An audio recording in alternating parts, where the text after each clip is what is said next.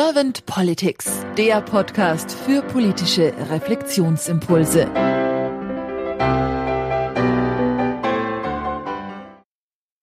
Herzlich willkommen zu einem neuen Podcast von Servant Politics.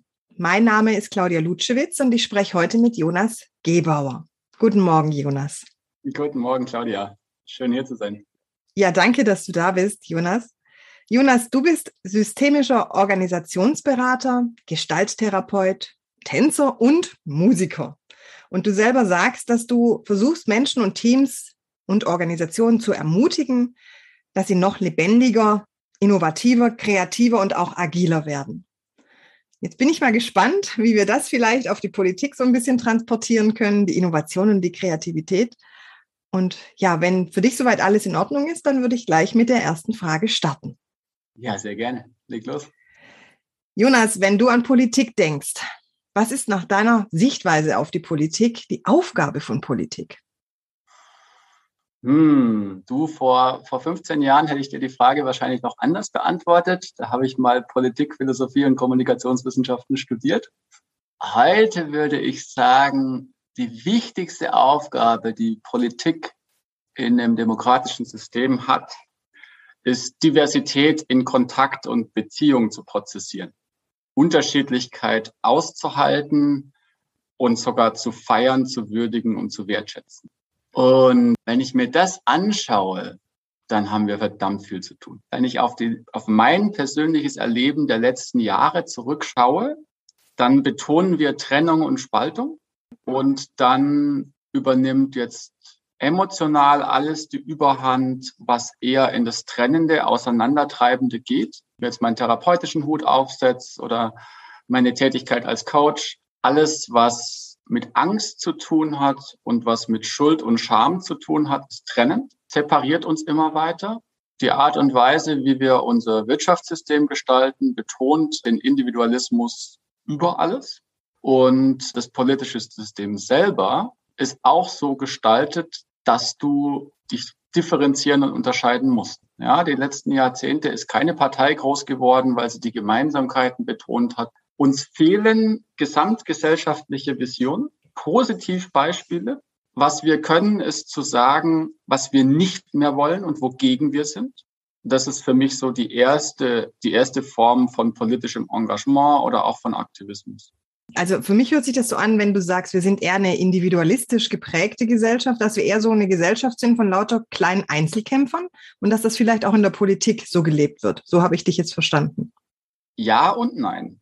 Offiziell wird natürlich betont, wie wichtig Zusammenarbeit und Kooperation ist, in Diversity sei. Und wir haben ja auch eine, eine Kultur, die sehr davon geprägt ist, was politisch korrekt zu sagen sei und was nicht. Da sind wir auch sehr, sehr gut. Aber wir sind ganz schlecht, was Hofnarrentum angeht. Ja, ich mhm. liebe das gute alte Märchen des Kaisers neue Kleider. Na, wer darf mhm. denn sagen, wer darf sagen, dass der Kaiser nackt ist? Das dürfen Kinder und Besoffene. Und sowohl Kindern als auch Besoffenen schreiben wir ja ein Stück weit ab, dass sie voll zurechnungsfähig sind. Aber wir sagen auch, sie sind die einzigen eigentlich, die die volle Wahrheit sagen. Richtig. Und das ist mhm. doch hoch faszinierend, dass wir uns eine Gesellschaft bauen, in der wir Erwachsene das nicht mehr dürfen. Oder nicht mehr tun. Oder nicht mehr tun. Und es gibt einige, die tun das und ich begleite viele Menschen, die das tun. Und die Art und Weise, wie mit denen umgegangen wird, ist für mich ein, ein guter Gradmesser, ähm, wie wohl ich mich in unserem politischen System fühle. Mhm. Wenn wir jetzt schon beim Wohlfühlen sind, wie, fühl, wie wohl fühlst du dich denn im politischen System, was gerade momentan so realisiert wird? Ui, große Frage, ganz große Frage das schwankt zwischen, ich bin so froh, in Deutschland zu leben. Ja, ähm, ein guter Freund ist Professor und hat viel zum arabischen Frühling geforscht und zur Rolle von letztendlich Social Media und Überwachungstechnologie.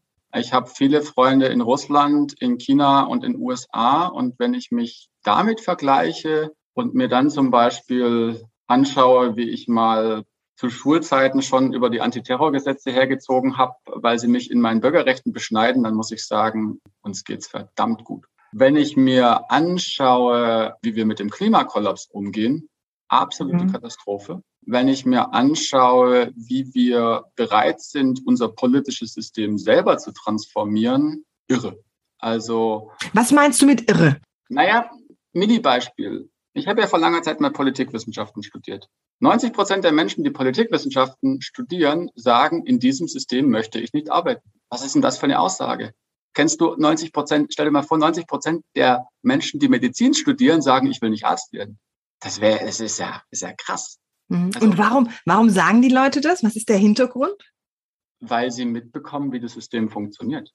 Und weil sie wissen, wie es korrumpieren kann und wie es dich in deiner moralischen Integrität in Frage stellt. Und das gilt in der Wirtschaft ein Stück weit genauso und ich bin in beiden Bereichen heimisch und aktiv und nicht falsch verstehen. Ich habe ein paar sehr gute Freunde, die sind, sitzen inzwischen im Bundestag oder der eine ist äh, Finanzminister in, in einem Bundesland. Ich schätze diese Menschen alle sehr, aber der Preis, den du zu zahlen hast, der ist einfach hoch. Und ich habe einfach sehr, sehr schnell verstanden, was es für einen riesen Unterschied macht, ob ich mit dir als Privatperson spreche oder mit dir als Persona in deiner Rolle und Funktion. Und wenn du jetzt eben zum Beispiel stellvertretender Fraktionsvorsitzender der Grünen bist, Robert Habeck, dann kannst du privat anders sprechen als in deiner Rolle und Funktion.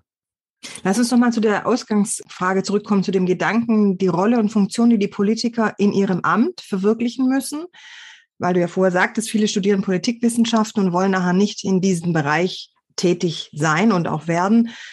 Warum es so ist, warum der Mensch dort nicht mehr tätig sein möchte. Das heißt, weil die Rolle zu trennen ist vom persönlichen Tun oder von der Privatperson, das ist das eine. Und das andere ist eben, warum ist es so? Was denkst du, was ist der Grund, was steckt da dahinter? Der letzte politische Wahlkampf war ja ein großartiges Beispiel, an dem man mal wieder sehen konnte, dass, dass die Grünen Wahlen verlieren wegen Nichtigkeiten. Na, da mhm. wird dann über Annalena Baerbock hergezogen, weil die im Lebenslauf zwei Kleinigkeiten falsch gemacht hat. Dass Olaf Scholz Cum-Ex verbrochen hat, dass Laschet an Hambacher Forst und sonst noch was in NRW verbrochen hat, was letztendlich, sorry, ich will es nicht anders sagen, Verbrechen gegen die Menschlichkeit sind. In meinem Empfinden, jetzt nicht im formaljuristischen, zumindest noch nicht. Da werde ich schon ziemlich sauer, wenn ich mir das mal kurz näher kommen lasse. Was wünschst du dir denn für die Politik der Zukunft und der Politik von morgen? Was sind so deine Hauptanliegen? Ich wünsche mir erstens, dass wir es schaffen, alle ungehörten Stimmen hörbar zu machen. Ganz konkret wünsche ich mir das, was die Hungerstreikenden auch gefordert haben während dem Bundestagswahlkampf. Die habe ich ja therapeutisch begleitet. Sie haben nichts anderes gefordert als verbindliche Bürgerräte. Bürgerräte, die wirklich etwas zu sagen haben. Ich wünsche mir auch etwas, wo ich auch ein bisschen Schiss vorhab, nämlich, dass politische Ämter gelost werden. Hm, es ist spannend. Mhm. Das ist eine uralte Idee, die es schon bei den alten Griechen gab. Da wurden letztendlich wichtige Positionen per Losverfahren auf Zeit vergeben. Mhm. Und es war völlig klar, dass du sozusagen eine Amtszeit hast und dann nicht wieder dran bist. Und wie, wie bestimmt sich die Menge der Menschen, die ausgelost werden können? Also müssen die eine bestimmte Expertise haben oder kann das dann das jeder ist, sein? Das ist genau der entscheidende Punkt. Mhm. Und das ist der Punkt, vor dem ich Angst habe. Wenn ich heute würfeln würde und es jeder sein kann ab einem gewissen Alter und einer ähm, Zurechnungsfähigkeit, also wer jetzt gerichtlich für unzurechnungsfähig erklärt wird, wird ausgeschlossen, alle anderen nicht, dann hätte ich schon öfters Schiss bei einigen Menschen. Und ich würde mir eine Übergangszeit wünschen, die äh, zum Beispiel sagt, in fünf Jahren fangen wir an zu losen. Bis dahin haben wir ein Übergangssystem und was wir die nächsten fünf Jahre machen, ist das, was die nordischen Staaten lange gemacht haben. Thomas Björkmann hat ein geniales Buch geschrieben, The Nordic Secret, in dem er beschreibt, wie es kam, dass Schweden, Finnland, Norwegen, Dänemark, Lettland und so weiter, wie die es eigentlich geschafft haben, da zu sein, wo sie heute sind. Wir vergessen das gerne. Im 18. Jahrhundert waren das bettelarme Agrarstaaten, wo keiner leben wollte. Heute sind die von einigen Details abgesehen Spitze im Global Happiness Index in, in ihrer Wirtschaftlichkeit, in ihrer langfristigen Perspektive. Die Pensionsfonds sind so genial aufgestellt. Ich könnte jetzt lang drüber erzählen, wie die äh, zum Beispiel die Nachhaltigkeitsstrategie bei Siemens mit beeinflusst haben. Da war ich Nachhaltigkeitsmanager.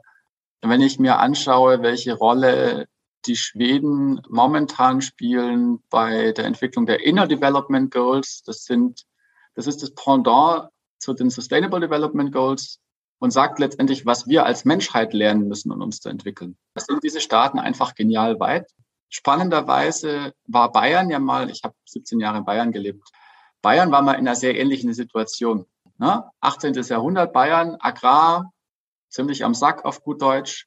Und wenn ich mir Bayern heute anschaue, also ich bin vor dreieinhalb Jahren weggezogen, wirtschaftlich top, gesellschaftlicher Zusammenhalt, ziemlich katastrophal, sehr patriarchisch, sehr hierarchisch, Zukunftsfähigkeit mäßig, innerlich, geistig, spirituell verarmt, Diversität in Kontakt, nee, und ein politisches Verständnis, das ist noch auf Mittelalterniveau, zumindest in vielen Bereichen.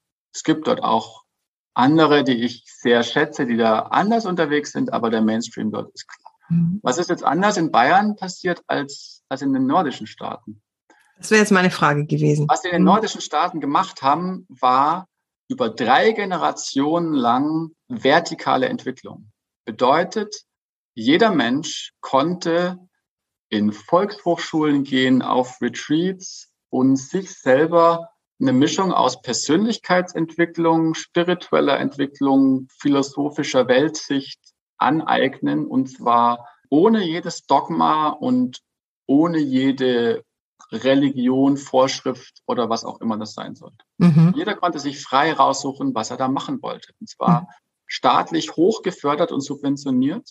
Und diese innere Entwicklung hat über die Generation zu einer genialen äußeren Entwicklung beigetragen.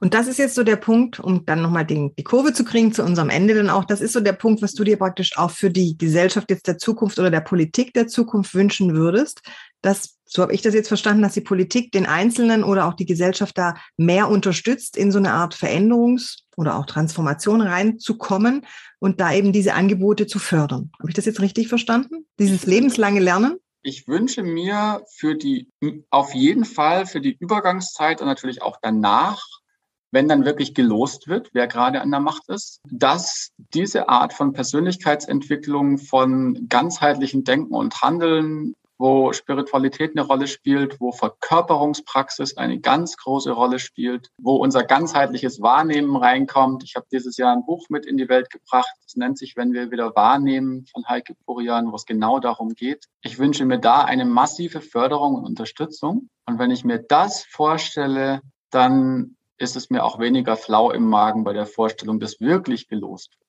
Um es mal noch kurz einzuordnen, was ich da gerade durchspiele, ist ja nichts anderes als, als das Gedankenexperiment vom von mir sehr geschätzten John Rawls, Theory of Justice im, mit mhm. seinem Wheel of Ignorance. Also in welcher Gesellschaft müssten wir leben, wenn wir, wenn wir hinter dem Schleier des Nichtwissens sind? Also wie würden wir eine Gesellschaft bauen, wenn ich nicht weiß, wie alt, mit welchem Geschlecht und in welcher Position ich rauskomme? Das ist seine Idee für was da als Antwort kommt, das ist doch eine erstrebenswerte Welt, eine erstrebenswerte Gesellschaft.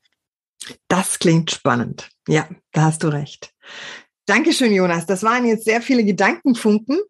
Mhm. Hat mir Spaß gemacht. Ich danke dir für deine Zeit. Und ja, jetzt wünsche ich dir heute noch einen schönen Tag und sag einfach mal bis bald. Auf bald. Ich danke dir.